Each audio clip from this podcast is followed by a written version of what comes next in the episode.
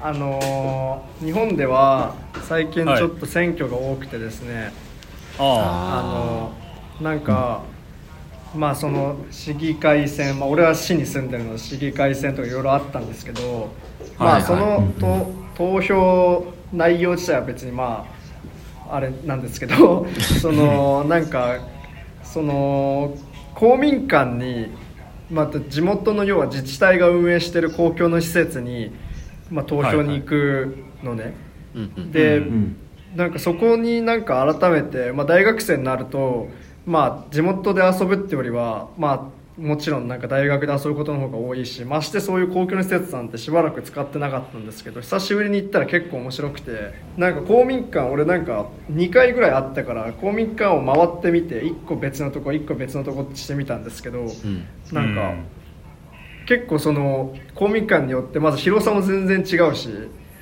うん。なんかうんうん。やってるなんつうのかな催し物とかも全然違って書道教室やってるとこもあればダンス教室やってるとこもあればとかで図書室とかもめちゃくちゃ広くなっててそういうとことかもすげえなんか面白かったです。なのでみんな公共の施設をもっと使ってみようっていう話。あであ あんま行かないわ。無料だもんね基本的に。うん市民プールとか行く、ああ昔あんまり行かないちょっとな。行ってた俺も泳ぎが好きじゃないからさ行かないんだけどさ、うん。なんかそういう、うん。なんつうの地元の公共の施設使うのなんかなんつうの？ヒップホップ的なさフフットを大事にしてる感じがするじゃなんるほどね。あ確かに。フット感あるなんかそうだね。そう。その感じ欲しいよな。なんか地元ちゃんと愛してますみたいな感じ出していきたいよ、でもさ確かにな。ラジオエイティーンズのうん。初期の方はさ、うん。収録あのあそうだね。横浜 はいはいはい。うん。市ってことでそうだ使ってたね。公民。あれうん。公民館だったな。そういえば。そうね。そうしかもあれは結構立派なところでちゃんとホールとかもあるからすげえ、うん。なんつうの、うん。施設としてはこうかっこいい施設だった。なんかなんかのせいで1年半くらいなんか休館するみたいな。なんか工事使えなくなったけど。工事？そうね。うん。あとワクチン会場になって使えないとか、そんな感じだああったそうですね。あそっかそっかそっか。でそっからは大学を使うようになっちゃったりって感じだったけど、うんうんそうだな。初期にはあれだね。フットを大事にするヒップホップの意識がうん。自然とあったね、あったけど。ラジオエイティーンズには。そうだね。うん全員割とフットが近いという。内情。うん。うん。そう。そうだね。懐かしい。なんかフットをこうなんつうの？ちゃんと知るというか、うん。こうはいはい。結構特色がねあやっぱ特色あるなっていうのを知るのが面白いですっていう。だからみんうな、ん。ね家に閉じこもらずフットを大事にしたいなと思いつつ、まあ、家に閉じこもる人もいるよねっていう映画ですね今回はそうですね。はい。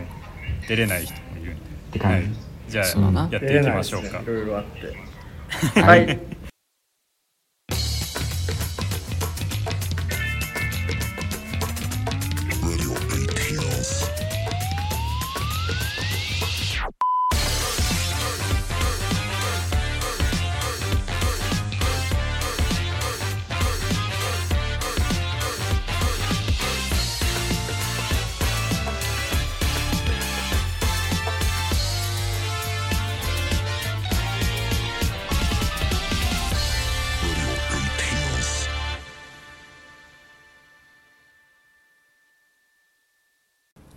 改めましてこんにちは、こんにちは。こんにちは。えーこの番組は大学生4人が映画について話すラジオですが現在メンバー2名が今年の7月まで留学中です。今回のメンバーは？うん。私角田と福山と山下と米山です。お願いします。お願いします。はいお願いします。お願いします。久々の4人会ですね、はい。そうね。あ確かに。集まったのはね結構久しぶ3りです、回ぶり？うん。はい。シンフォニーを。お久しぶりです。イエ行きましょう。トリフォニーをね。はい。わかんないけど、はい、今回取り上げる作品は「はい。ザ・ホエール」です。では作品紹介お願いします。はい。2022年アメリカ映画文学についてのオンライン授業講師をしている男チャーリーはボーイフレンドのアランを亡くして過食と引きこもり生活を続けているチャーリーの家を看護師のリズや娘のエリーが訪れるがチャーリーは自分の余命がわずかだと悟っていく。2012年のサミュエル・ D・ ハンターの同名の、まあ、舞台ですね。戯曲を題材にしたヒューマンドラマ。監督は「レクイエム・フォー・ドリーム」「ブラック・スワン」「マザー」などのダーレン・アロノフスキー。チャーリーを演じたブレンダン・フレイザーは本作の演技でアカデミー主演男優賞を受賞しています。ということで、はいまあすごい演技がまずおめでとうございます。超注目されてる映画ですね、はい。おめでとうございます、うん。アカデミー賞も2つぐらい取ったんだっけ？特殊メイクのやつも。あ、うん。そうか。特殊メイクはうん。取りそうだね。これは。うん。そうね。これはさすがにすごかったっすね。うん、うん。そしたらえーっと、まずネタバレなしで一人ずつ感想を言い合っていきましょうか。じゃあまず角田。はい「ザ・ホエール」なんかあの 見てる間結構予備知識をあんま入れずに見てなんかめっちゃこれなんか舞台とか演劇でもやっても面白そうだなと思ったらエンドロールで「Based on the play by」みたいな感じで出てきて ああ本当に演劇だったんだと思うぐらいまあそのいわゆるなんつうのかなワンシチュエーション映画というかこう主人公の、えーっとチャーリーの家の中から一歩も出ないというドラマでなんだけど、うん。あのー結構ここはなんか評価が割れてるところでなんか劇伴音楽がすごい過剰だとか言ってる人いたんですけど 俺は逆でその音楽とかカメラワークだけでその部屋の行き来するとかその、家の中を出入りするだけの展開にめちゃくちゃ緊張感のあるドラマチックさを出してるのがまずすごいなと思ったし。うん。うん。結構そういう感じで見てたからこう話もまああるっちゃあるしないっちゃないみたいな話なんだけどあの、すごい面白く見れました。はい。はいはい。でそうですね。だから基本的にすごいとっても良かったです。あと、うん。まああとこれは後で話したいんですけどこういうなんつうのかな。いろんなまあハイコンテクストの映画に見えて、まあ、文学の引用があったりとか、うんうん。結構その根本のテーマは最近見た新作映画とめちゃくちゃつながるところも多くてなんかそういう話もしたいなと思います、はい、はい。ダーレン・アロンスキー。俺あんま見てないですけどすごい好きです。はい。はい。福山。えっと俺的にはあのまあ結構うん。変わった映画っていうか、はい。変わったななんか結構主観主観的なまあ。主観言葉が飛ばない主観的な映画かなって結構思ったりして本当にその主人公からの,、うん。の主観がすごい強く出てる映画かなって思って見てましたでまあ、うんめっちゃ好きってな響いたとかじゃなかったけどちゃんとその同じ詩の引用が繰り返されて最後の朗読の時はすごいそれがなんか同じ詩をさ聞いてるのにそれはちょっと違う印象を受けるっていうか、うんあんまり俺詩そうだね。に触れてこなかったんだけど詩ってこういう感じなのかなみたいな思ったりしてすごい詩詩的な映画ってというのもあるいうかまあエッ詩的な映画なっていう。ったけどあれは。うん。うん。そうだね文学とそれに関するまあそうですねエッセイというか批評みたいな感じですね、うん。はい。ちょっとそういうなんか映画になんか舞台の要素とかエッセイの要素が入ってきてうん。特徴的な映画だなっていうふうにも見てました、うんうん。まあ個人的に結構はいはいはい。好きです、うん。はい。いえ。山下。好きです。めっちゃいい、はいめっちゃ良かったです。なんか、うん。ダーレンダーレン・アロノフスキーの監督の作品が好きなのかなって思ったりもしましたね。あのなんかあこんな感じの雰囲気っていうかブラックスワンとかもすごいなんか、うん。あの中学の頃とかに見てなんかなんだろう自分の魂に語りかけられたみたいな感じがして。うん。マザーもめちゃくちゃ好きだしうん。それで「うん。ザ・ホエール」を見て、あ俺この監督が好きなのかなって思ってもうそれこうそなんか、んなるほどね。うん、まさになんだなんだろうな。なんかいらないものを剥ぎ取ったなんかなんだろあう、うん、ひひ不必要なものをなんだろう。根こそぎこう引っ剥がしたみたいな感じがしあて、うん。うん。ああなんかもう、うん。登場人物も少ないしそう音楽とかもなんかそんなになんだろうあの特徴的っていうかなんかあんまこうハキハキ違うななんだろう キラキラしたような音楽を全然使ってなくってうん、はいはい。ああまあね確かに。そう。うん、演技以外の要素が全部こう剥ぎ取られて演技でこうあのトーンを映画のトーンを上げたり下げたりしてるみたいなそんな感じがして、うん。本当もう、まあ、それこそ演劇を見てるような感じでもあったし的には、まあ、まあ演劇とも言えるしなんか小説みたいな感じもして本当なんか文学作品を見てるような感じがしました。うーん。めうん。めっちゃ良かったです。じゃあ米山。はい。そうっすね。まあ基本的にみんな褒めてる感じで、まあ、俺もめっちゃめっちゃ良かったです。ザ・ホエールは。あんまり、うん。俺そのまあ恥ずかしながらダーレン・アロノフスキー初鑑賞だったんですけどいやめっちゃううんまいなっていうふうにまず驚かされるばっかりだったしでテーマ性とかも結構自分の、なんていうか興興味範囲というのかな。そのさっき福山がうん。詩のこととかの話をしてたと思うんだけど俺は普段詩を書いたりちょっと発表したりとかね、してるタイプの人間なので割とうん。そっちの方面で思うことも多いかったですね。その詩の友達に見てほしいなと思うようなテーマ性であり構成でありっていう感じで。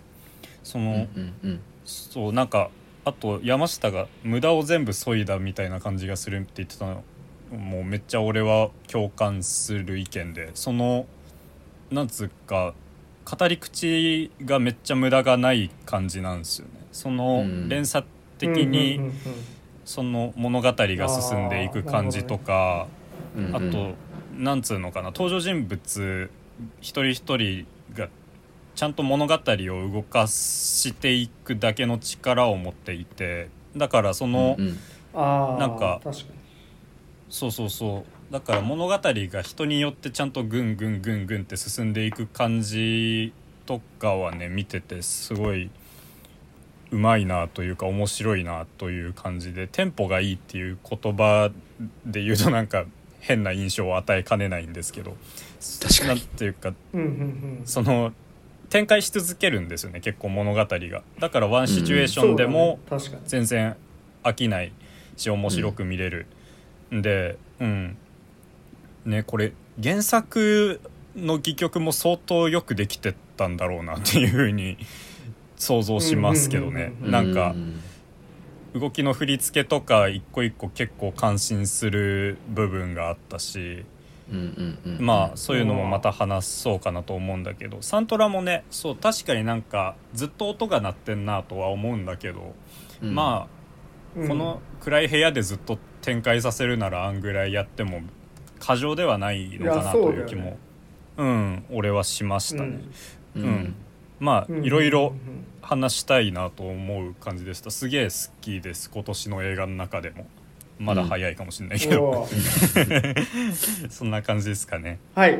はい。したらネタバレありでうん。話していきましょうか、確かになんかそのサントラ、うん。まうん。うん。あ曲に関しては、うん。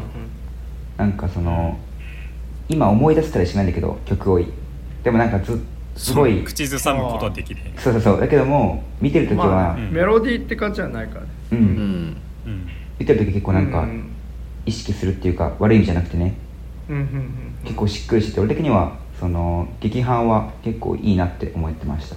そうだよね、うん。なんか映画のテンションをこうなんていうか音がずっとコントロールしてる感じだよね、うんそのうんうんうんうん。そうだね。盛り上がるというのとは違うけどうん。緊張感が高まる部分とかうん。その階層が入る部分とかもちろんラストにかけて飛躍していくところとかもうん。ううん全部音で持っていく感じが結構あってあれはかっこよかったですね。うんうん。うん。うん。そう。そうだね。うん。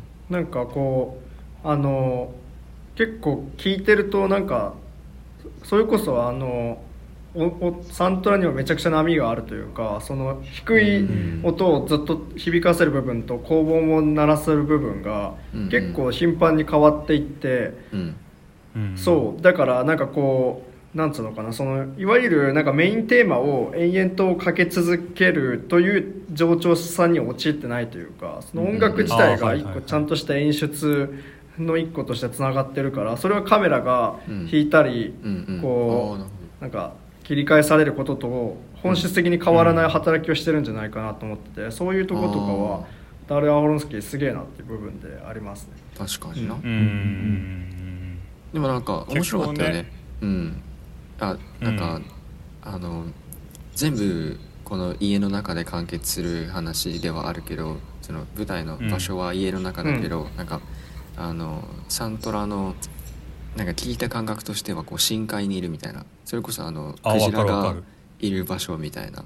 まなんだかんそう。ん。なんか時々あの海の音みたいな聞こえたよね。聞こえる聞こえる、うん。そのあうん。海に行った思い出みたいなね、うんうん。話とかはいはいはいはいはい。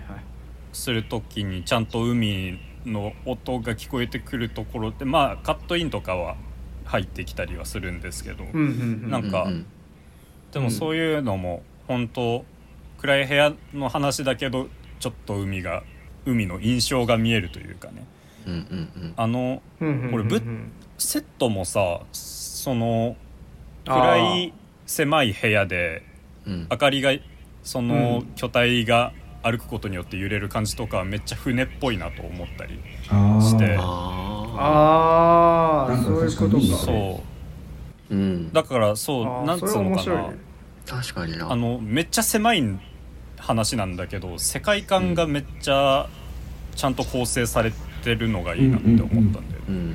うん。しかもねあのセイディ・シンク演じる娘のエッセイがあの交換に行って、そうそうそう白芸を倒しに行くそうそのそうそうそうそう。描いてるし、あとあのうん。頻繁に雨が、そうだね。そうだ雨が降っねてるシーンがはい出てくるじゃん、はいはいオープニングとかそうだね。そうそうそう、うんうんうん。結構雨の音結構印象深くってその扉を開けるか閉めるかで結構急になんていうかな印象がガラッて変わるはい。はいはいはいはいそうだねはいはいうん。って感じ。なんか、うん。確かにあれ来るよくなんか雨海の中をその船で航海していくみたいなイメージは確かにうん。あるわそうだね。うん。確かに。あとそあとなんそうだね。あと結構そのまあうん。うん。あうん。そのチ大丈夫。ャーリーがまあその暇っていうこともあってそのうん。車椅子っていうかこうあの車椅子じゃない腕をつっまあ車椅子も途中で乗るけどこう、うんうんうん。あのなんかつっかえるうん台車みたいなのにすがりながら歩くしかないっていうのが繰り返されるからやっぱその部屋の中の移動一つとっての一苦労感みたいなものがうん。うん一個ドラマになるしそれは確かに船の中の歩き回る感じうのん。にめちゃくちゃ似てるのは分かります。ね。確かに。あー。うん。そうね。そうだからうん。なんつうんだろう。チャーリーがさ一個一個チャーリーの一挙一動がすごい物語がある感じがするじゃない。そのうんうん。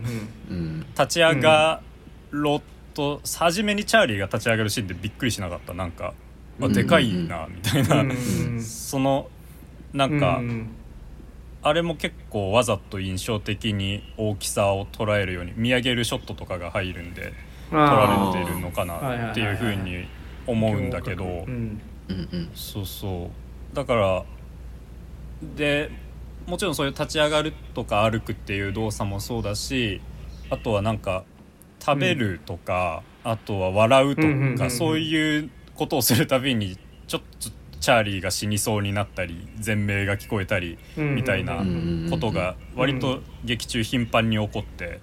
だからなんかそういう意味でそのずっとなんという死の気配が漂うんですよねチャーリーが何かするにつけて。うん。それが緊張感にもなるしうん。物語として面白くずっとある理由なのかなと思ったりねしますね。ああ確かに。ご飯口に入れるだけでも死んじゃうかもしれないからうんうんうねん。そうそうそう。だからなんか途中本当に過食するシーンあるじゃん。お菓子とかコーラとかうんピザとピザを買かって食べる。うん。うんうんうんうんであのシーンを見るとなんか初めにリズにフライドチキンをプリーズって言ってもらうところとかうん。の部分からなんというか食べるああいうのを食べることがそのチャーリーにとってすゆったりとした自殺みたいなね 意味合いがあるんだなっていうのがうんだんだん分かってくるというかその食欲だけの問題じゃないなっていうのがうんうん。分かるんですよ。うん。確かに、うん。うん。うんうん毎晩ピザ取るしね。それと同時になんかやっぱそのストレスというか気持ちがちょっとさ、そのいろいろ悩みとか不安とかそういう気持ちをうん。過食によって、うん。そう少しよくなんていうかな発散しようとしてるみたいな風にも取れて、うん。うん。うんうんそのやり方は結構ねね。なんかもう、食べたいから食べてるなんだろうかな美味しいから食べてるじゃなくてもうなんかうん。別の目的でさわそうそう。いう理由が食べてるって感じだがすごい。から結構もう詰め込むことが目的になってる感じはあるっていうか。そうね詰め込むことが目的すっごい食べるシーン多いけそう。ど一個も美味しそうに見えないもんな。そうそうそうそうそう、ね。苦しそうなんだよね、うん。うん。ううん。んであとその結構面白いなと思うのがそのダーレン・アロノフスキーの映画って全部そういう話だなとも思うっていうか、うん。俺もそんなにちゃんと見てないけど「うん。レクイエム・フォー・ドリーム」は薬物中毒の話で、うん。えっと、うん。ザ・レスラーはその自分を傷つけると分かってながらそのプロレスをやっちゃう人の話で、うん。ブラックスワンも、はいはいその自分を傷つけて分かりながらバレエをする人の話でっていう、うん。なんかすごいその要は何か一つのことになんか没頭とか浸水してその結果神経がすり減っちゃう人の物語をずっと描いてるっていうのが、うん。そのザ・ホエール自体はさっきも言ったように戯曲だしその、うんうんあの、うん。ダレ・アロンスキーオリジナルじゃないんだけど、うん。なんか同じテーマになってるのはすごい面白いなと思って、うん。ああなるほどね。なるほどね。はいはいはいはい。うん。そうか同じような物語を繰り返しやってる人なんだ。なんかうんテーマ性に関してなんか俺も俺自身まだなんかうまく言葉で表せないんだけど、主観を大事にしてるっていうかあそう主観、うん。なんだろうな。それどういうことだった？のその例えばうん。エッセイとかは思ったことを、うん本当に思ってることを正直に書けっていうのがもう、うんうんうんそうだね。チャーリーのずっと一貫していってることでであとチャーリーが、うんあのチャーリーの娘に対する対応も態度もなんかそのうん客観的に見たらさ娘は結構さあの、まあ、母親がなんかさ邪悪だって言ってたけど、まあ、まあ結構その、うん。問題抱えてるわけじゃんいろいろと。そうね。ポストしちゃったりいろいろ勝手にでしかも偽物のニュニューワールドだっけ？あニューライフ。あニューライフニューライフニューライフ。から来た男の人の話を録音してそれをニューライフあのその男の両親とかに送りつけたりするっていうのもさうん。正直な話全部そのその男を救うためにやったとは考えられないじゃん。うん。そうだね。俺たち考えられない、ううん。んけどまあチャーリーは客それは観的にな。んていうかな判断すればね。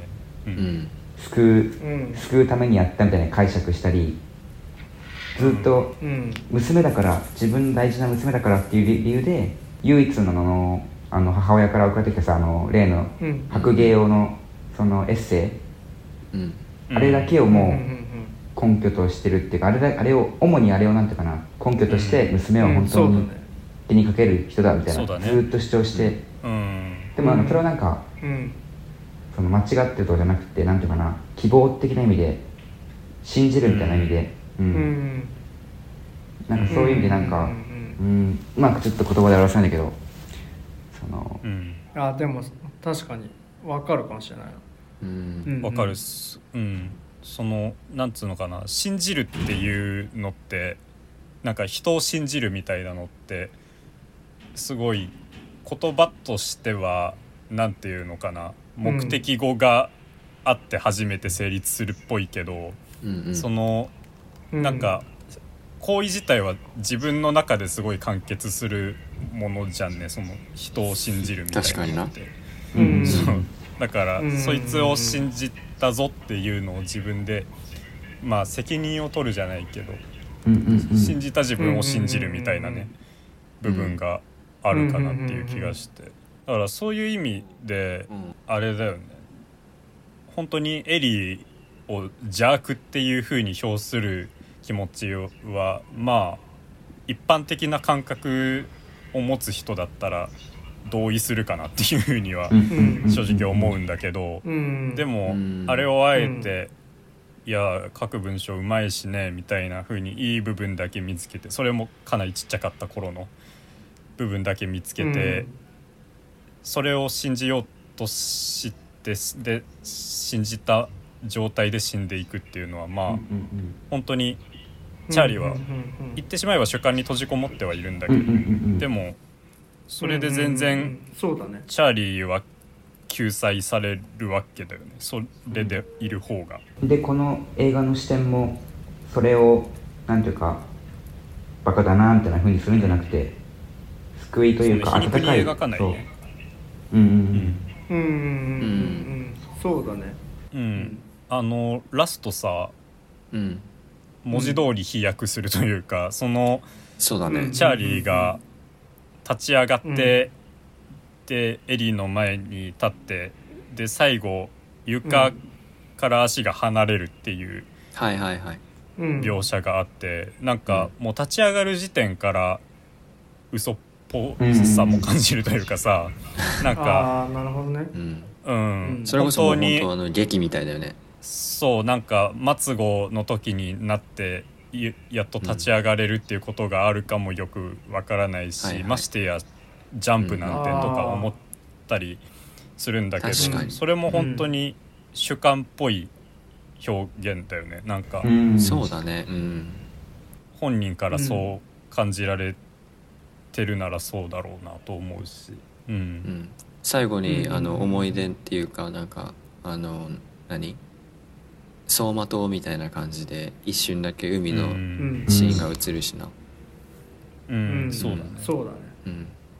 でも俺結構でもなんかねチャーリーに共感しちゃったところはあったな、いや共感するけどなめっちゃ。うん。うん。いやまあそうそうだけどなんかこうあの客観的に見てなんか娘とかなんかうん。邪悪だろうみたいな言われるけどなんか俺どっちかっていうとやっぱ邪悪って捉えるんじゃなくってなんかなんか素晴らしい人だって言っちゃいそうになるかな俺だったら、いい面を見ようとしたい。あ うん、いい面を見ようとしたいっていうかなんなんだろう。自分のそのやりたいことっていうか魂に忠実。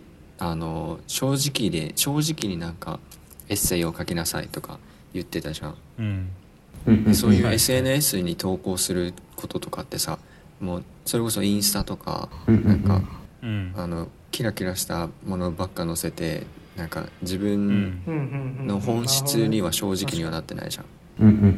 そういうのとか全く考えずになんかもう自分の言いたいことを言って、まあ、それがなんかたとえ他人が傷つくようなことでも何もお構いなしに言ってるのって、まあ、うん。俺はうん。なんか悪さをしたいってわけじゃなくてなんか自分に正直にありたいっていうかうん。なんかそういうものなのかなと思って。正直にっていうやつね。そうそうそう。だってん。特に学校のエッセイとかってさそれこそうん。中学とかうん小学校のエッセイとかってさなんか映画の感想文書きましょうっつって言われたらなんかこの映画見ました楽しかったですみたいな楽しいとも思ってないのに楽しかったですみたいな言わされるような感じで全然正直じゃないじゃうんなんかうん。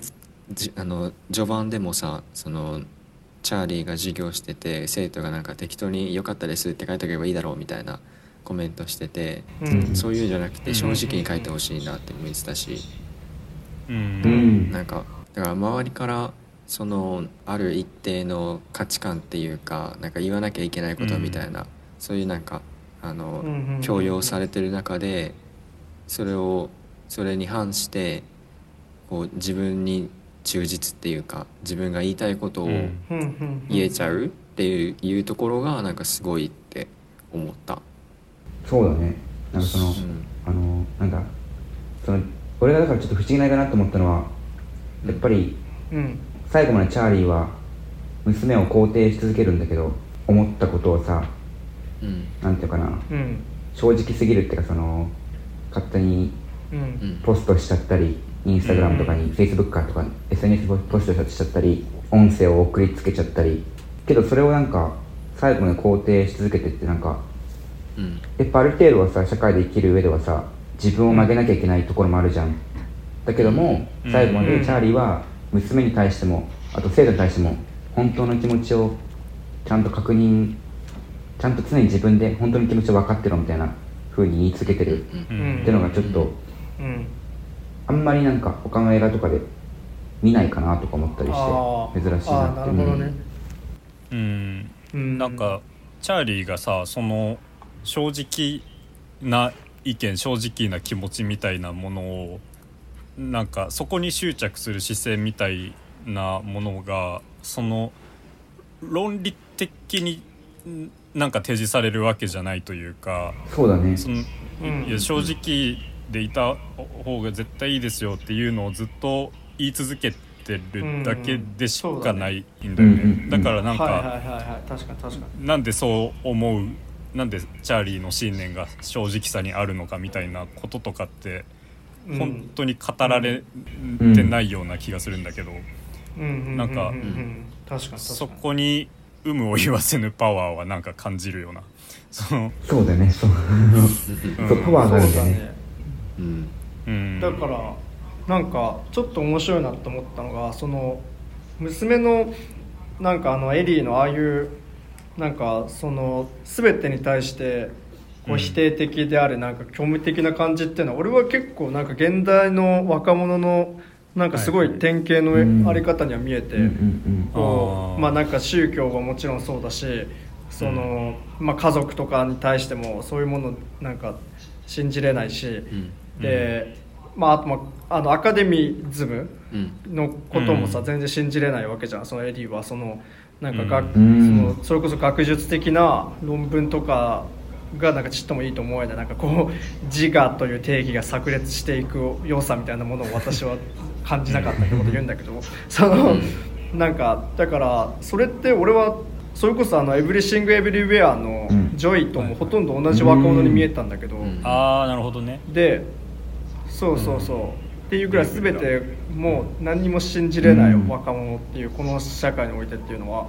でそれをそれこそ「エブリシング・エブリウェア」は論理的にそれを肯定しつつ論理的に新しい答えを与えてくれる映画なわけじゃないですか、とはいえなんか人に対する優しさみたいなものはなんかあってみたいなとかさその、そう。なんだけどザ・ホエールの場合はそのブレンダー・フレイザーがそれをひたすらに肯定し続けるし。そうであエリー自身もじゃあそういうこうそこから何か考えが変わったりとかっていうわけでもなくて、むしろうん。自分の信じれないが体現されてるエッセイをもう一度最後に読むっていう、うんうん。っていう、はいはい。なんかそのなんつうのかな。こう極限までいったさそのし、うん。信じれないことを極限まで信じるみたいななんかそういう、なんつうの、うん。その発想の転換みたいなのちょっと面白かったし、ね。俺はザ・ホエールはすごいそのなんつうのかな？そそこのなんつうの？その提示の仕方はすごいなんかしっくりきた感じがします。うん。そう。最後にチャーリーがエリーに対してさ、かける言葉も、お前は美しいよ」とか「完璧だよ」とか、僕の一番の作品だ」みたいなことを言うんだけど、うんうん。うんそれも本当に全部圧倒的な肯定じゃない。そのうん。自分の娘全肯定ボットをもう本当に論理じゃなく肯定するっていう。う、ん。ねそれがチャーリーの、うんね哲学なんだよね多分。うんうんうんうん。そうだな。最後エリーの態度が変わるかと思いきや、うん。うんうん。なんかううん。ん変わってはないし、でなんか「お前は俺の最高の作品だ」っつってもなんかそれもなんか別に8歳の時以降ずっと会ってないからさ、うん。そのチャーリーがその育て上げた育ててチャーリーの影響を受けてってわけではないじゃん、うん。別にそれって。確かにね。だからもう普通にシンプルに全肯定してるし続けて終わるっていう、うん。なんか不思議だなってすごいなんか、うん。別に悪く悪く言ってないけど不思議だなと思って、うん。だそうね、うん。まあだから結局どこまでいってもこう主観的な感じなのかなって思った。うんうんうん。なんかうん。自分で思ってることが良ければそれでいいみたいな。ああそうなんかそう言うとさなんか悪く聞こえそうでもあるから、でも本当にそうでそうだね。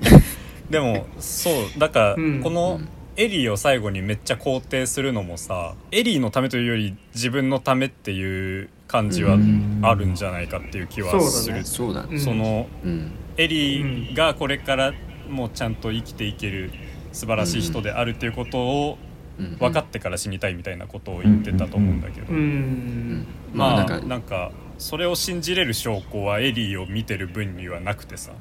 うん。だけどうん。自分の肯定力うん。一本で突っ走ってそこのうん自分を救済へ持っていって最後まあおそらく死ぬみたいな感じだと思うんだけど、うん。なんか人生自で分で自分一つはを弔うというかね。はいはい。うんなんか人生で一つはいいことしたって思いたいんだみたいな言ってたもんね。もう完全になんか自分、うんうんうん自分がいいことしたって思いたいってことじゃん？それは。うん。うん。う、うんん。結局どこまで行っても主観にたどり着いちゃうなって思った、うん。言葉にすると聞こえ悪いけどでもそうだよねと思うというかそれをちゃんと美しく描けてるからいいよね。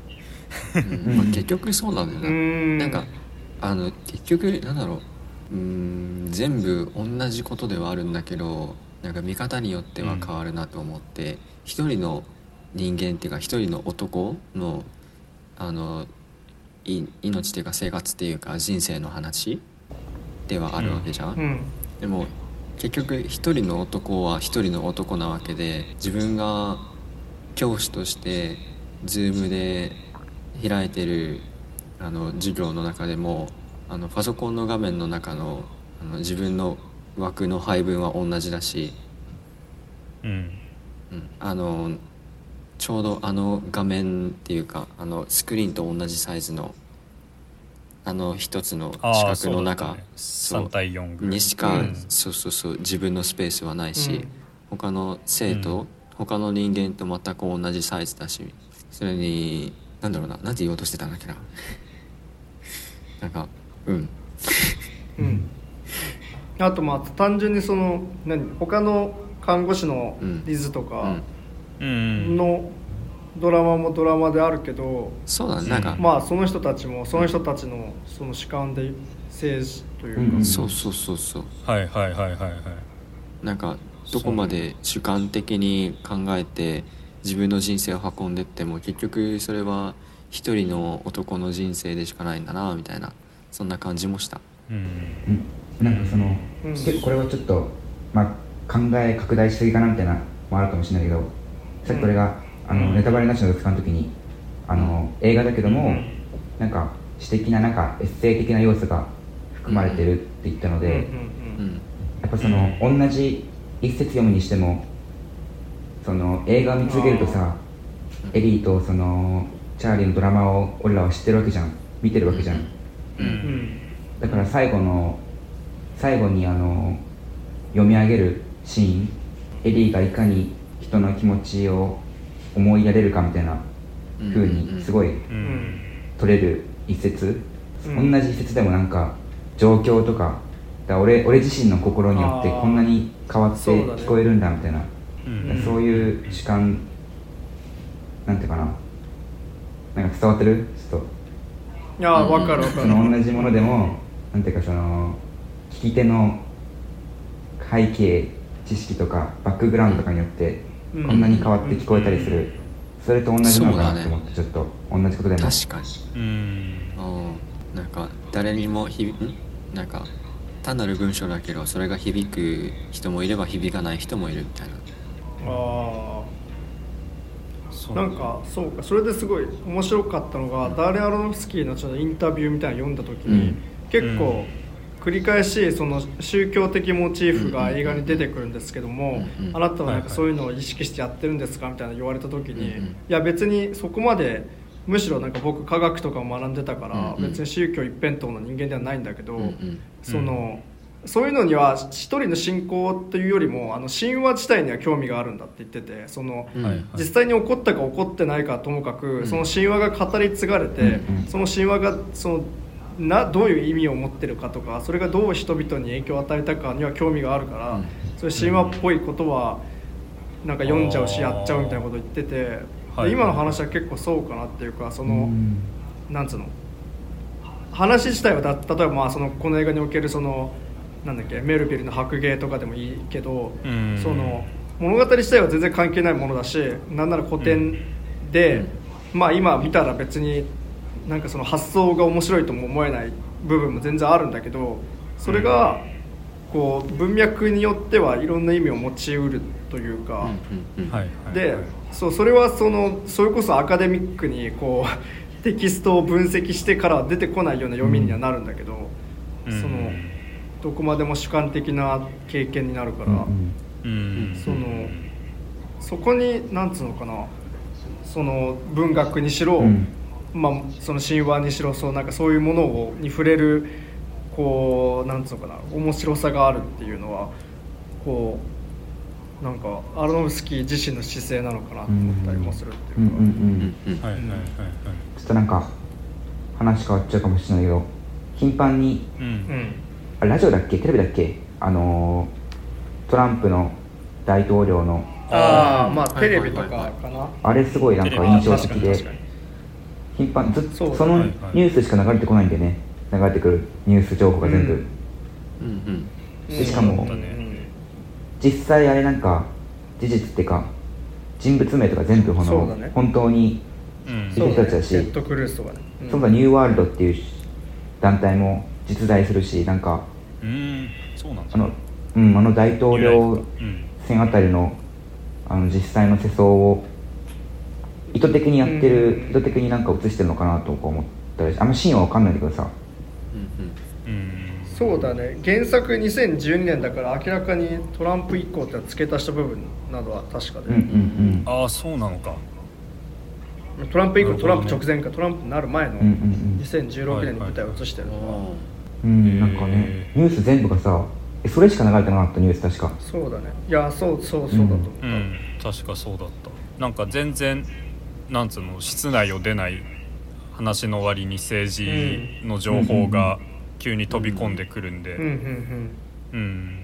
うん。うん。やや混乱する感じはあるんだけど見ていて。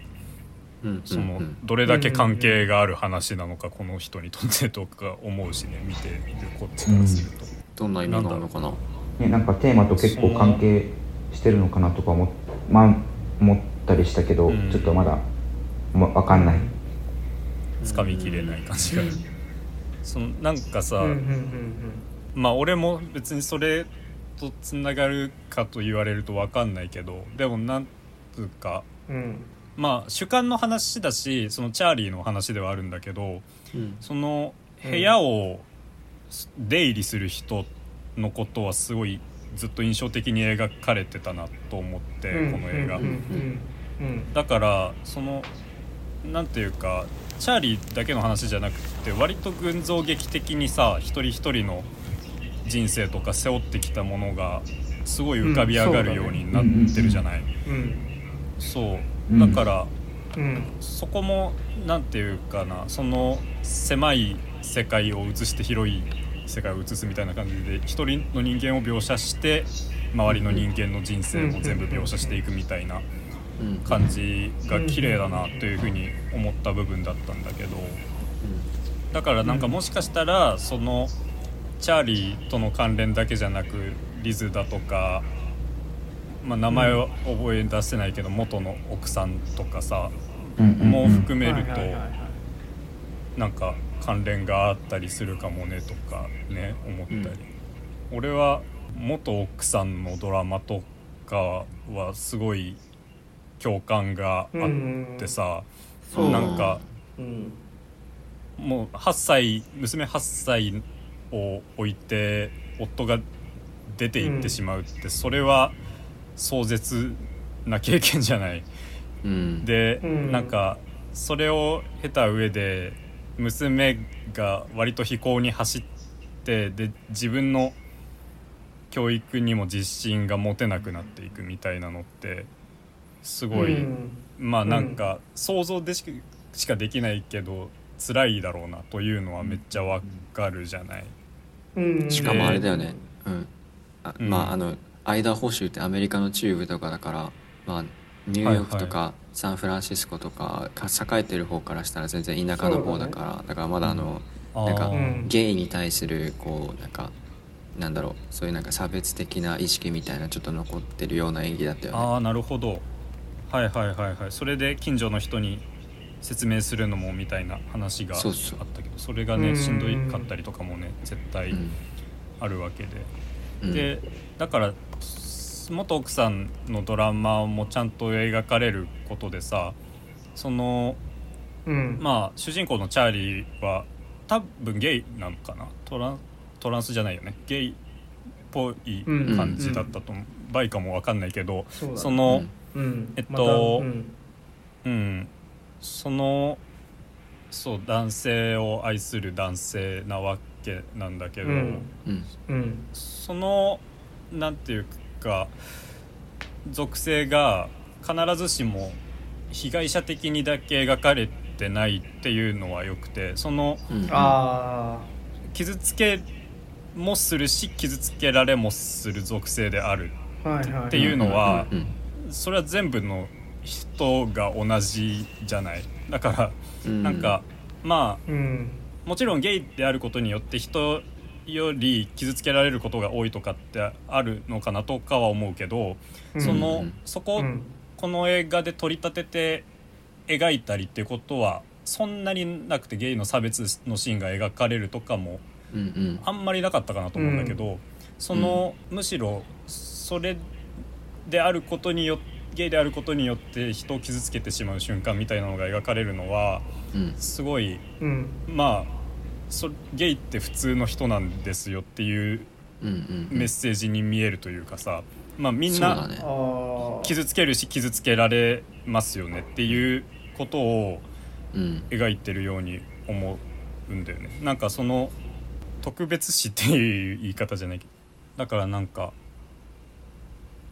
そう。属性に限らず全ての人がまあ傷つけることもあるし傷つけられることもあるから、うん。なんかそういう意味で誠実な描き方だなと思ったかな俺は。確かにな、う傷んつけたってどういう感じ？そのチャーリーが人を傷つけたっていうのは。えだって浮気しちゃってとかじゃないうん。はいはい。そこね。あとそう。あとはあのそれは娘を傷つけたし、奥さんも傷つけて、で、ううん。それはまあ最後までチャーリーが懺悔することではあるんだけどうん。でも、うん。やっぱりねなんか身勝手に見えるのはまうん。あそうなんだろうなとは想像がつくじゃない、周りからすると。うん。あとはあのトーマス？あの宗教のニューライフの人、うん、あの人も、ね。まああの宗教って言ってるけどまあ多分キリスト系かな？よかったね。知らんけど。うん。うん。なんかあのゲイに対してちょっとうん。なんか差別的な意識をうん。なんか持ってる感じだったよね、うん。でも認めてなさそうな感じでは。あったそうそう人がいいからなんかダメなことって分かってるけどそういうのがなんかうん。人がいいからこそ隠せないみたいな、あれだったよね。その途中聖書を読んで肉に従ったからみたいなセリフが、うんセリフというか聖書の一節が引用されてうん、肉に従ったからアランは死んだとか救われなかったみたいなことを言って、チャーリーがチャーリーが怒るんだっけ？誰が怒るチャーリーだったよな確か。チャーリーがそれは違うみたいな。うん。そうだね、愛し合ってたんだって。うんで愛し合ってたんだってめっちゃ言ってそしたらなんかうんあのトーマスの方もなんか「お前は気持ち悪いんだ」みたいな。なんか。チャーリーが気持ち悪いんだってシーンはまあなんか普通に結構暇になっちゃってとかそういう全てを含めてあだとあ、まあ、思うんだけどそういう要素も含んでるしみたいな感じだった、うん。はいそうね。結構膨れてたうんなんか、うん。あれだってね。チャーリーが自分をおぞましいと言われるうん。ことになんとなく意識を寄せてたのもうん印象的というかさ、うん。おぞましいと言えよって詰め寄るじゃないトーマス、うんうんおぞましいとは言われなかったんだけどピザ屋のさ段に姿を見られた時に、はいはい。うわって感じで逃げられるじゃない、マジかよ。はいはいはいはい。うん。でその後暴飲暴食みたいになったんだっけ？なんかあなんだっけ？そうだっそたっけな？んなそうだっ感じの流れだったかなという気がするんだけどそう、まあ、少なくとも結構ね。うん。チャーリーはショックを受けたっていうのが描かれてショたしうん。ショックを受けることがなんか連続してたんだよね確か。そう。見た目的な話とかで結構うん。気にしてるっていうか、娘にも俺はうん。おぞましいかって聞いて。うん。で娘はいやそのあなたが太ってるかとか関係なくておぞましいよってなんか言うんだけど、はいはい、うん、結構チャーリーはすごいずっと気にしてるとこがあったねなんか。まああとズームの授業で自分のカメラつけないのもそうだろうね。うんうん言ああそうだね。ね気にしてるな。で最後につけてうん。伝えたいことだけ伝えてパソコンを投げる。うん。あそこもなんか劇みたいな感じだったよね。そうな、うん、演説感がな。確かにな。うん。そう。なんかだからなんかまた話戻っちゃうんだけどそういうそれもなんつうかさ自分おぞましいと言って欲しかったり言って欲しくなかったりさうんうんうんするじゃないチャーリーがずっと。うんうんそのおぞましいって思うみたいなことを聞くくせにおぞましそうな感じを出されると暴飲暴食に走ってしまうみたいなのってなんか、ずっとチャーリーが言ってる正直であれよみたいな部分と、うん。なんか連続性が微妙に感じられなくもあったりするところかなと思うんだけどそれでも正直であることみたいなことについてずっとチャーリーが執着するのは不思議かつなんていうか気になんかね個人的な話になるんですけどちょっと。その、うん。俺がその詩を大学で習ったり先生し詩人の先生とかに詩の書き方とかを習ってきた時にもめっちゃ言われたのは本当に正直に書くことなんだよね。その、うん。なんか面白いことを書こうと思うとか気をてらうんじゃなくて正直にマジで思ってることを書くのが一番面白いからみたいなことを言うしうんうん。なんかうん親に見せれる詩と見せれない詩だったら見せれない詩の方がいいに決まってるみたいなことを 授業で言ってたことがあったんだけどまあうん。見せれないものの方が絶対正直なものが書かれてるってことじゃん、うんそれは。それはそうだね。ううん。うんん。そうそうそう。だから、うん。なんかそこに何らかの輝きを見出すっていうのがまあ詩なりエッセイなりで一番大事とされる部分。その人がそういう主観を持っているという事実をすごく大事にするうんのが文学なのかなというまあそういう文学というよりもその割と人の心にそのまま直結した文学だよね。詩とかエッセイとか。うん。そういうんうんうものの中にある一つの、まあ、哲学とかなのかなと思うんだけどそういう哲学を抱える上でのジレンマみたいなものはうん。うんチャーリーをチャーリーがそのなんかおぞましいって言われたいのか言われたくないのか みたいなジレンマを抱えてる部分にもちょっと感じられたりするよね。そのうん。正直になってほしいのかなってほしくないのかみたいな感じっていうのは割とうん。うん。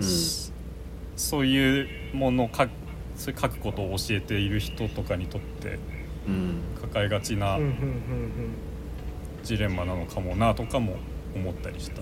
マジで想像ですけどね、これは。うん。あーでも結構なんだろうなそのさなんかそういうのはその文学においてかそのやっぱり芸術全般に結構大事な部分としてあるのかなっていう気もしなくもなくて、うんなんか今の話を聞いてて思ったのがそのなんかそのまあチャーリーにしろエリーとかがそのなんかそういうこうなんか形式ばったうん批評とかエッセイを、ダメだっていうのはそのなんかそのか言葉とか、うん。そこで出てくる言葉みたいな借り物に過ぎないというか、その、そこから社会を結びつけてなんかどうのこうのその文学用語とか駆使して書くことが、その自分の中から出てきてないから多分ダメだと思うんだけど、そのなんかそういう矛盾とかをその一回自分の主観でこうちゃんとこう捉えるっていうことこそがそのうん。なんつうのかなこうあの大事な部分としてあるのかなと思ってて、うん。そう考えるとその白芸を出してくる意味もちょっとわかるっていうかそのああのまあなんかそのクジラをさ退治しに行くうん。小説で、うん。まあなんか多分文学の中では超古典みたいな感じだし、うんうん。なんか俺はまあ恥ずかしながらちょっと読んだことないんですけど、まあ、うん。なんつうの？ででっかいクジラをなんか狂った船長が倒しに行くっていう話ってなんつうのかな？うんメメタファーとか、うんうん。そのあるいは当時の社会的機運と結びつけて読むことって全然可能だと思うし、うん。なんか、はい。そういうふうに言われることもあると思うんだけど、うん。うん。なんかそういうなんつうのそういうのの前にこの作品の味わいというか、そこにある例えばその船長が意味不明だったとか、はいはいはい。うん。なんかなんだろうな。あるいはその、まあ、クジラというものの存在感とか、うんそうしたうん。ものをからになんか自分の主観で接した時に出てくるものから始めるべきであるみたいなものははいはいはい。その詩を書くにしろ何にしろ結構あるのかなその読むにしろ引用するにしろ、うん。全部において結構必要な作業なのかなと思ったりもして、うん。うん。うんあえてテキストとして読まないというかね、ううん。んうんうんうん。まあそうねあるいはまあうん。究極的にテキストとして読むというか、うん。逆に、うん。そ うそうだね。うん。そうそうそうそうかそうだうん。そうだ。だからその矛盾とかをなんかうん。じ自己自我がどうのこうのとかじゃなくてさっき言った詩詩を書く時とかの矛盾も多分そういう なんかこれは文学における自我ですとかじゃなくて自分のあれでちゃんと書くってことだと理解したんだけど俺は、うんなんかうん。そういうことなのかなと思ったりもして、うん、そうだね。だから本当にそっちの、うん、詩とかの考えにおいても共感する部分がある映画ではあったかな、うんうんうんうんうんあとあの配役もブレンダー・フレイザー、っていう人がちゃんとちゃんと？ブレンダー・フレイザーっていう人の境遇もあの主人公のえっ、とチャーリーに合ってるって感じがして教なんかそうんなんか境遇？ブレンダー・フレイザーってなんか俺が唯一印象がある映画があのハムナプトラでムキムキの頃のだよね。そうそうそう。あれ1位がなんか90 1999年とかだから今からもうう3020ん年24年ぐらい前うん。とかの映画で、そうだね。最近のそう最近の映画とか全然出てないなって印象。うん。で復帰作なんだっけね、うん。あの割とそうだね、うん、いろいろあったんでね。ブレンダン・フレイザーは。そうそうそう。ハリウッドからうん、追放されたみたいな。うん。そうそうそうそう、うん。へなんかあのハリウッドの偉い人うん。お偉いさんになんかあの、うん。セクハラを受けそうてそうそう。そそれでなんか映画界から遠ざかってそれでなんか精神的にもちょっと鬱っていうか病んじゃって、うん。でそれまでにあのなんかアクションシーンとかいっぱいやってたからもう体がなんかボロボロっていうかなんか疲れた疲れちゃってでなんか手術とかも受けて、それであの激太りしちゃったみたいな。なんか教育こそ似てはいないけどなんだろうな。なんか同じようなあの悲惨な悲惨っていうかなんかうん。悲劇的な人生歩んでるのはチャーリーと似てるなって思って、だからなんかそういうところもこう配役としてなんかなんかうってつけ？な言い方がなんか良くないな。まあなんかまあでも。適してた。ううん。んあのー敵役。うん。その境遇があったからまあ配役に選んだかどうかはちょっとまあわかんないしうん。けど、うん。うんまなんかダーレ・アロフスキーはなんか全然そういうの知らなかったらしいね。なんかほとんあそうなんど見たことなかあそうなんだ。った作品もって言ってて。あまあでもシンプルにセクハラを受けて告発したけどそれがうまく受理されなくてうん。追放されちゃった、うん。うん。でもうん。今回その人が久しぶりに主演した映画がこんな風に脚光を浴びてうん。賞も取ったっていうのはなんかまあそうだね。すごいうんうん。なんだろそれいいほいいこう、といいなってすごい思いますうん。そうですねん。ん。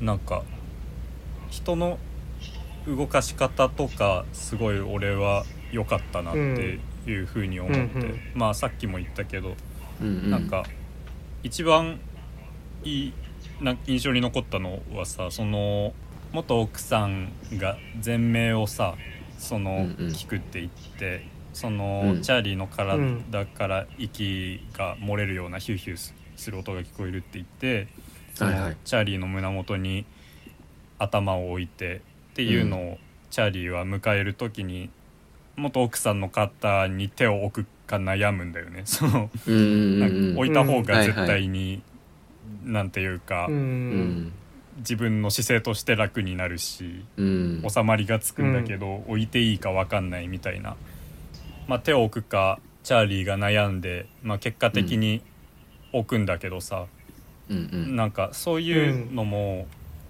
あれはすごいなんていうかいいシーンで動きから話が進むわけだよね、その手を置くことによって、もしくは奥さうんんが全名を聞こうとすることによって、うん。そのむ思い出話が始まって海に行ったことがあったよねっていうような話が始まってでそれが最終的に最後回想されてみたいな風になるわけだけど、そういう動きの連鎖で物語を語るのは、うん。まあ映画だけじゃなく多分戯曲もそうなのかなとは思うんだけど、その、うん。人を動かすことで物語をやるっていう上で大事で、そこはすごいうん、上品だなと思ったし、うんやり方として。あと、なんか会話する人間同士にうん。なんか距離の取り方とかあと境界線の引き方とかっていうのの設け方がそう。あれもうなんつうか戯曲っぽい工夫というかさうんうん。まあ、まあね。そうなんなら見ていてやりにいってるなと分かるぐらいに その境界線を分かりやすく引くシーンとかもあるんだけど、うん。まあ、いやらしい感じは全然そこでしないし、うんうんうん。うん。うん。そういうまあ何というのか分かんない。振り付けというのか分かんないですけどそういう部分で物語を引っ張っていく力がある映画だったのもうん。良かったなとか思いますね。確かに。ねなんか、うん。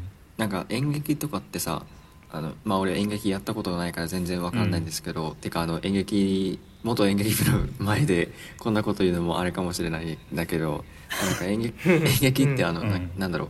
あの観客がすごいあの役者から距離があるからその顔の表情とか細かいところだけじゃなくって、その身振り手振りでやるみたいな,、なんかそういうのを聞いたことがあってそのそれこそこうん。う手を置くか置かないか悩むみたいなこうやってずっと上げとくとかあとなんかうんうん。なんか行かないでくれって手を伸ばしたりとかなんか人生で一回は、あの一個だけはなんかいいと思えることをしたいんだみたいななんか1って確かやってた気がするんだけど、とかなんかそうね。そうなんかそういう、うんそうなんか動きでもなんかちゃんとこう語りかけてくる映画だなって思っうんうんうんてうん。なんかそういうところもやっぱ演劇っていうか、うんなんかちゃんと役者がうん。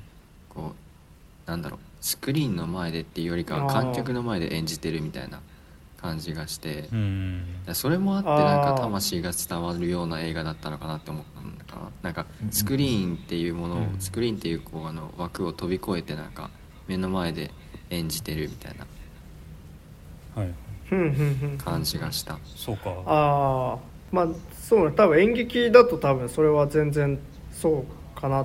なんかた正しいっていうか、多分演劇のメソッドとしてあると思うんだけど、うん。その動きで演じるっていうのはやっぱ映画はプラス、ダーレ・アロンスキーは結構そこに映画ならではのやつはやってるかなと思ってて、うんうん。そのうん。その編集の会話の切り返すタイミングとかがうん。どんどんこう速くなることによってうん。会話がこうなんつうのうん。テンションが上がっていく感じを表現したりとうん。か、まあ、カメラワークとかも、あの喋ってる人にだんんだん寄っていくとか。そうそうそうそうそう、まあそうだね。そういう、あのーまあ、構図を反復したりとか、うんうん。そういうのはあってだからまあもちろん演演劇的な設定でもあるし、うん演劇っぽいなとは俺も思ったんだけど、う結うん構なんか映画ならではの面白さも全然あるかなっていうかそうそっちがあるからこそ俳映画における俳優のうんうん良さも出てる映画なのかなと思ったりもして、確かそうだからうん。舞台版もめっちゃ見てみたくなった。どういう風にうん。違ってるのとうん。かすごい気になるし、そうね。うん。うん、なんか音楽はどうなってるのかとか最後回想で海のシーンはうん。できそうにない気がするし、演そう。あそこと劇とかでは。かまさに。そうそうそう、うん。だから、うん。映画ならではのことも多分やってたはずだから、うん。それを確かめる上でも見てみたいし、うん。まあ単純にめっちゃいい舞台なんだろうなってうん。見て想像したので、うん。うん。見たくなりましたね、うんうんうんうん。そんな感じですあかと最後にまあなんか、うん。うんあ。エリー演じるセイリー・シンクうん。整理逆じゃないはい。うん？せんんあセイリー・シンク演じるエリーか。あそうだね。うん。はい。エリーを演じるセイリーシンク。そうそうそうう。ん。ストレンジャーシングスのマックス役なんですけど、うん。なんかすごい。ああそうなんだ。多分グ特に意味もないと思うんだけどすごい重なってあのストレンジャーシングスのマックスでも確かにな。なんかその家族的にもんうん問題を抱えてる人で、そのお兄ちゃんとの関係、うん。おお母さんとの関係。でお父さんいたお父さんいたっけ、うん。お父さんいなあいたいお父さん描たいたいかれてないんだけどそのお母さんとお父さんがなんかあの何？なんかえっ、と二人ともバツイチで引っ婚したみたいなうんうん。感じで、うーん。なんかえっ、とマックスの方はお母さんだけいてうんうんうん。でお兄ちゃんの方はなんかお父さんだけいてでお父さんがなんかこう荒くれ者みたいな、うんうんうん昼からめっちゃ酒飲んでるみたいな感じ。うんうんうん。って感じでそう抱えそういう問題抱えててうん。でなんか最初ねなんかその友達ともなんかみんなと和気わいあいやるタイプじゃないキャラとして登場するんだけど、うん。でしかもなんかその、うん本当にこれ偶然だと思うんだけどなんか家族との、うん。あのー回想シーンがあるんですよストレンジャーシングスで、うんうん。それもうん。海のシーンでうん。なんか家族みんなで確そう。なんかすっごい重なってびっくりしました。確かに そうなんだ。うんうん。まあそんな感じ。そのうん。少女像が重なる部分があった。そうめっちゃセイリーシンクうんだからなんかすごいつながってうん。見てました、うん。うん。うん。あと重なるで言うと、はい。M. ナイト・シャマランのノック週末の訪問者今やってるやつはうんザ・ホエールにめちゃくちゃ重なる映画で、どへっちもまずほとんど家の中うがんうん。でああそうかあれもか。だし家の中から通じてある種こうなんか世界の週末感まあノックは実際に本当に週末って言ってるけど、うんうん。なんかその社会の縮図があってそれがどんどん壊れていく感じが家の中から伝わってくるっていうのと、うん。あとその外界と唯一の接点としてノックはテレビが出てきて、うん。で、えっとうん。ザ・ホエールはインターネットが出てくるけどそれはそのなんかモニターを通してしか社会をなんかとつながれない感じみたいなものはそのスマートフォンとかじゃなくてっていうのはうんうん。すごいうん。似てるなと思ったし、なんとノックもラストにあの絶妙なタイミングで光が差してくるっていう。へえそうなんだなんですよね。そうなんだ。でへで本当にノックとザ・ホエールは結構同じテーマなんかすごいなっていうぐらい似ててかつ、えうん。それ要は、まあ、ちょっとあんまあれですけど ザ・ホエールはその要は信じることあるいうんによって、その部屋に出ずとも、うん。あの部屋から出ずともなんか新しいき光が見えるかもしれないっていうのはあるんですけど、うん。ノックは信じるか信じないか最後まで信じるべきか信じないべきか分からなくて、うん。あるいはその光の掲示に従って部屋の外に出たはいいがっていう映画なので、うん。すごいなんかね結末が真逆っていうか対照的なんで、うん。ぜひ見比べてほしいです。ああそうなんだ。へえ見よなるほど、うん。おもろそこれはもう見るっきゃおないな。もろいです。ノックは良かったです。ううん。は光い、そんな感じでしたね。はい。はい。そんな感じでした。ザ・ホエールでした。あうん。りはい。うがとうございんま、した。じゃあ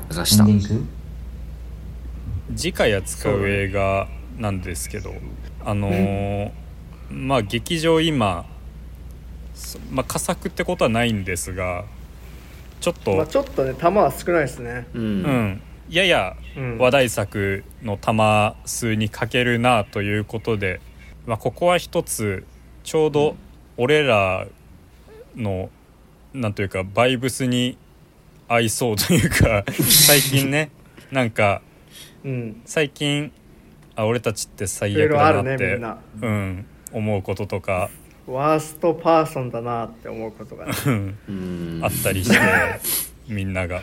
うんうんラジオエイティンスのメンバー一人一人がうんなんか自分って最悪なんじゃないかと思ったりねしたので、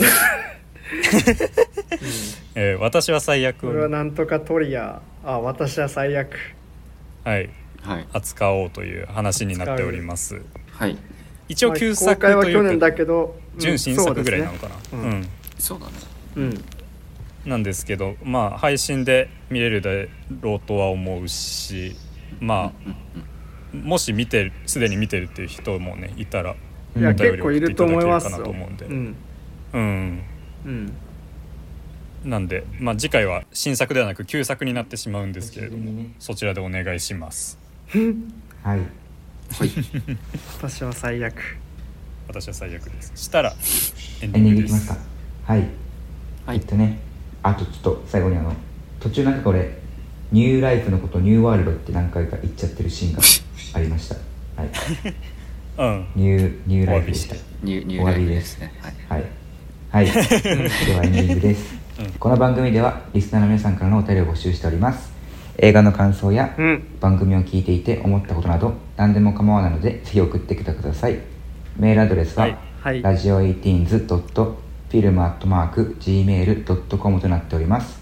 18s は数字です。